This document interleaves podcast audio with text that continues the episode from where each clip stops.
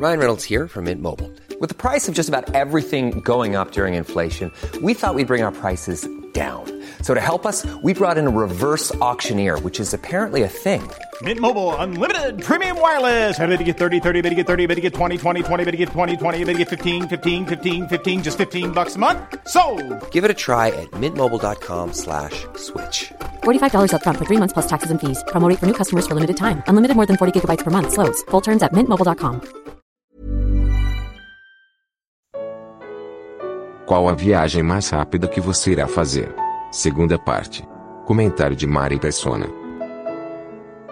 Como entrar nessa cena, nesse cenário tão próximo e não sermos consumidos? A resposta está no versículo 6 desse mesmo trecho de Isaías. Mas um dos serafins, um dos anjos, voou para mim trazendo na sua mão uma brasa viva que tirara do altar com, as, com uma tenaz. E com ela tocou a minha boca e disse: Eis que isto tocou os seus lábios, e a tua iniquidade foi tirada, e purificado o teu pecado. Então, o único jeito de nós entrarmos na presença de Deus e não sermos consumidos é se a nossa iniquidade for tirada, o nosso pecado for purificado. Aqui, obviamente, esse trecho aqui tem bastante significado simbólico, né? Uh, ele mostra uma brasa viva, o fogo. O fogo é purificador o fogo purifica. Nós sabemos que quando tem doenças, epidemias, costumam queimar os corpos dos mortos para não se alastrar a epidemia, quando é algo muito perigoso. O fogo purifica. Mas essa, essa, esse fogo não é um fogo qualquer que o anjo traz. É uma brasa tirada do altar. Altar na Bíblia não significa aquela mesa que você vê nos templos religiosos, geralmente tem uma mesa, coloca um cálice, um vaso de flores, alguma coisa em cima, um enfeite, uma toalhinha. Não é isso. Altar, quando, quando na Bíblia fala de altar, pense sempre no seguinte: é um lugar para pôr fogo, é um lugar para queimar animais. Os altares, os altares no começo da Bíblia eram montes de pedras. Fazia-se um monte de pedra, colocava-se lenha, colocava-se a vítima ali, o animal que ia ser morto, e punha-se fogo para oferecer aquele animal para Deus, aquele holocausto para Deus, aquela, aquele sacrifício, sacrifício para Deus. Isso era o altar, esse lugar. Então essa brasa vem do altar, vem de um altar. E embora os, os judeus tenham sacrificado animais a, aos milhares durante séculos e séculos, sempre fazendo lembrança do pecado, para que Deus fosse propício para com eles, porque o animal era morto, o sangue do animal era, era morto no, no, altar, era queimado, né? O, o, sangue era tirado antes, levado numa bacia até o interior do templo, ou antes do tabernáculo no, deserto, e lá borrifado em cima da arca da aliança, uma tampa que chamava-se propiciatório, e aquilo tornava Deus propício para com o pecador. E não consumia, não matava o pecador, não, porque um animal havia morrido no seu lugar. Era todo esse o significado do sacrifício no Antigo Testamento. Então, esse, essa, essa brasa, esse fogo de juízo, vindo de um altar, ele significa uma vítima que morreu nesse altar. E enquanto que Isaías aqui estivesse vivendo antes de Cristo, nós sabemos que a única vítima que iria satisfazer plenamente todos os requisitos santos de Deus seria o Cordeiro de Deus que veio ao mundo, Jesus. Ele não seria queimado no altar de pedras, mas ele seria imolado, por assim dizer, queimado, por assim dizer, num altar de madeira sobre a cruz. O fogo que, que cairia sobre ele não seria o fogo de uma tocha acendida por homens, mas seria o fogo do juízo divino que iria consumi-lo ali naquela cruz, quando ele tomou o lugar do pecador para morrer no lugar do pecador e assim cumprir o sacrifício que Deus exigia pelo pecado. E esse sacrifício, por incrível que pareça, embora ele, aconteça no tempo, num determinado momento da história humana, da história do universo, né? Ele tem a validade dele é para trás e para frente. Ele tem, a, ele tem o poder de salvar todos os que antes de Cristo creram que Deus iria prover um sacrifício perfeito e eficaz para purificá-los, e todos os que depois de Cristo creram que Deus já proveu esse sacrifício perfeito para nos purificar de todos os nossos pecados. Então Isaías foi salvo pelo sacrifício de Cristo. Ele talvez na época não soubesse disso, mas ele cria, ele tinha fé que Deus iria salvá-lo. E o meio que Deus usou foi esse sacrifício, que ele é eterno. O valor dele é eterno. O dia que não existir mais tempo, porque um dia vai acabar o tempo, né? Vai voltar, entraremos de, de novo na eternidade. A eternidade veio quando toda a matéria foi criada, Deus criou o tempo também, criou seu universo. Chega um momento em que a matéria é destruída, a Terra vai ser destruída por fogo e tudo mais. Termina também o tempo. O próprio Einstein previu isso, que seria impossível existir matéria sem tempo e tempo sem matéria.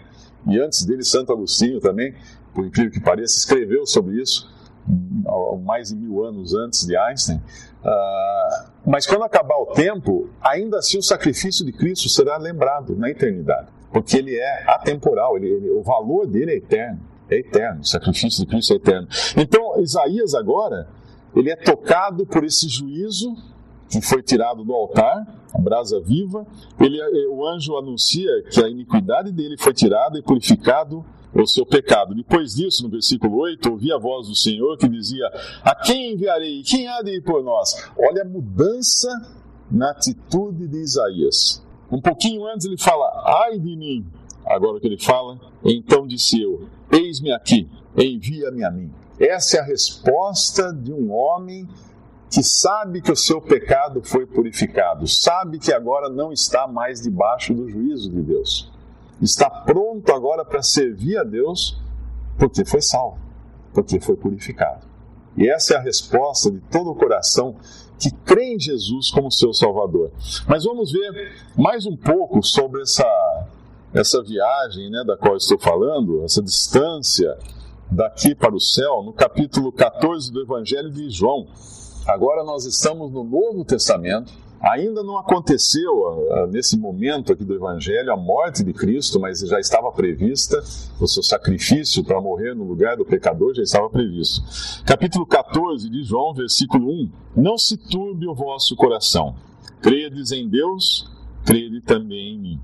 Ele está se despedindo agora dos discípulos, ele sabe que vai morrer, Aliás, ele sempre soube que ia morrer, né? Porque ele veio para morrer. Cristo nasceu para morrer. Não se turbe o vosso coração, credes em Deus, crede também em mim.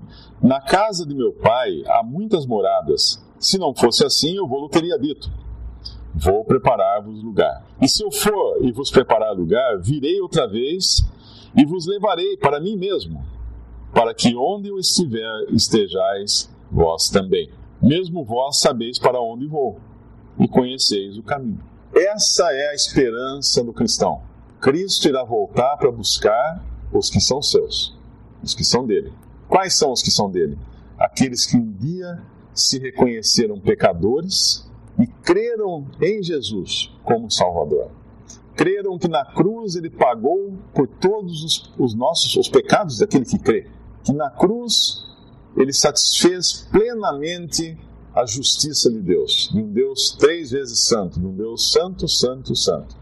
E aqui ele fala: Vós sabeis o caminho, mas aí Tomé, né, Tomé é sempre tido como aquele que é incrédulo, né, aquele que duvida. Disse-lhe Tomé: Senhor, nós não sabemos para onde vais. E como podemos saber o caminho?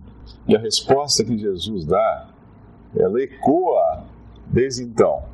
E ela põe por terra qualquer religião qualquer filosofia, qualquer ideia humana que diga que todos os caminhos levam a Deus, que qualquer coisa, qualquer religião que você pratique, você vai ser salvo, se você der esmolas, ou se você fizer isso, fizer aquilo, fizer aquilo outro, não, o caminho não é uma religião, o caminho não é esmola, o caminho não são boas obras, o caminho não é reencarnação, o caminho não é nada disso, não é um, um ser humano aí na Terra, um sacerdote, algum mártir, não é nada disso o caminho.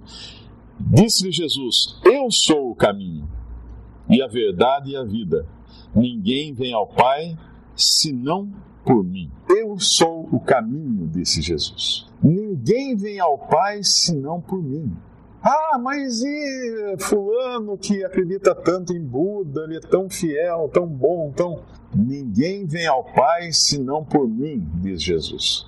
Ah, mas e Cicrano que morreu pela fé que ele tinha em Maomé? Ninguém vem ao Pai senão por mim, diz Jesus. Não há outro caminho. Eu sou o caminho, diz ele.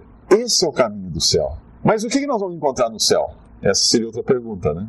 Nós vamos encontrar no céu, aqueles que creem em Jesus irão encontrar no céu tudo aquilo que desejava encontrar no céu. Por incrível que pareça, o homem, quando estava no Éden, Deus tinha o melhor para ele. Deus tinha o melhor dos planos para ele.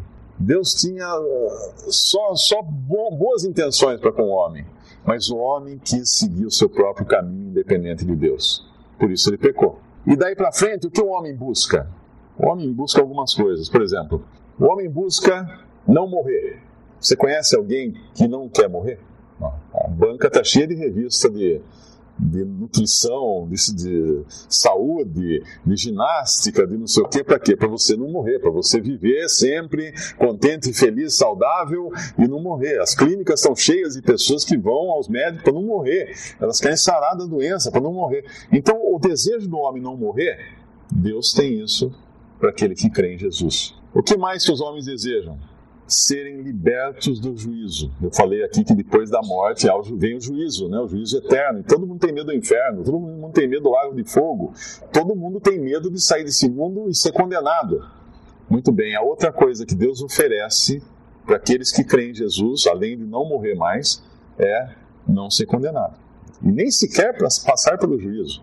Aqueles que creem em Cristo tiveram todos os seus pecados já pagos na cruz, se foi pago, então não tem mais o que pagar, não tem dívida, né? Se alguém paga, você tem uma dívida no banco, alguém vai lá e paga a sua dívida no banco, você passar lá no dia seguinte e falar, oh, eu vim aqui ver como é que está minha dívida. Não, nós estamos vendo aqui, não tem. Você não está com nenhuma dívida. Como assim? Eu tinha, devia um milhão aí ontem. Não, mas ó, foi quitado.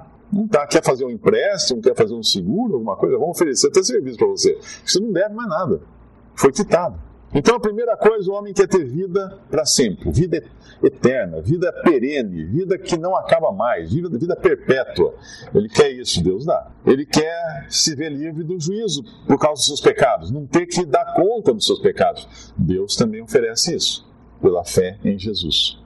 Outra coisa que o homem quer, quando nós vamos, a, quando nós sentamos à mesa para comer, o que nós queremos? Ficar satisfeitos. A satisfação humana isso o homem deseja. Viver satisfeito, sempre satisfeito, sempre plenamente satisfeito com tudo. É isso que eu quero, é isso que você quer, Deus também oferece isso no céu. O que mais? Uma coisa que todo mundo quer ter: a sua própria identidade, a sua própria singularidade. Ninguém quer ser apenas um na massa de pessoas. Todo mundo quer ser reconhecido por alguma coisa, né? Todo mundo quer falar, ó, eu sou fulano, eu, né, eu tenho, ó, eu sou conhecido, eu tenho isso, tenho aquilo. Todo mundo tem esse desejo de identificação, mas de singularidade. Nós temos uma impressão digital que não pode ser repetida. Nós somos seres singulares. Eu quero manter isso para sempre. Algumas religiões falam que não, que você vai virar uma massa, né, alguma coisa etérea e vai tudo virar uma coisa só e tal. Mas Deus oferece isso também. A sua personalidade para sempre. Singularidade, obviamente, livre de pecado, livre de todos os problemas que trazem nessa vida.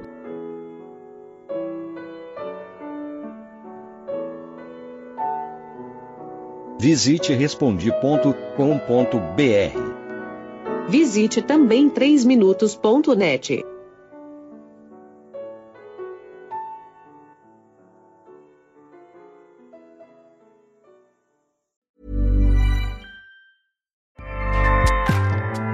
ACAST powers the world's best podcasts. Here's a show that we recommend.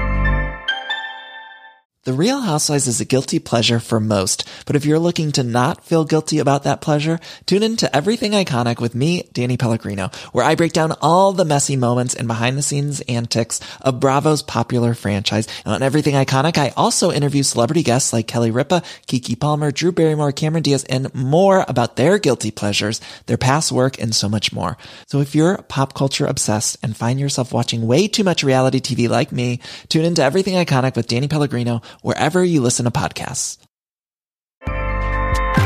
ACAST helps creators launch, grow, and monetize their podcasts everywhere. ACAST.com.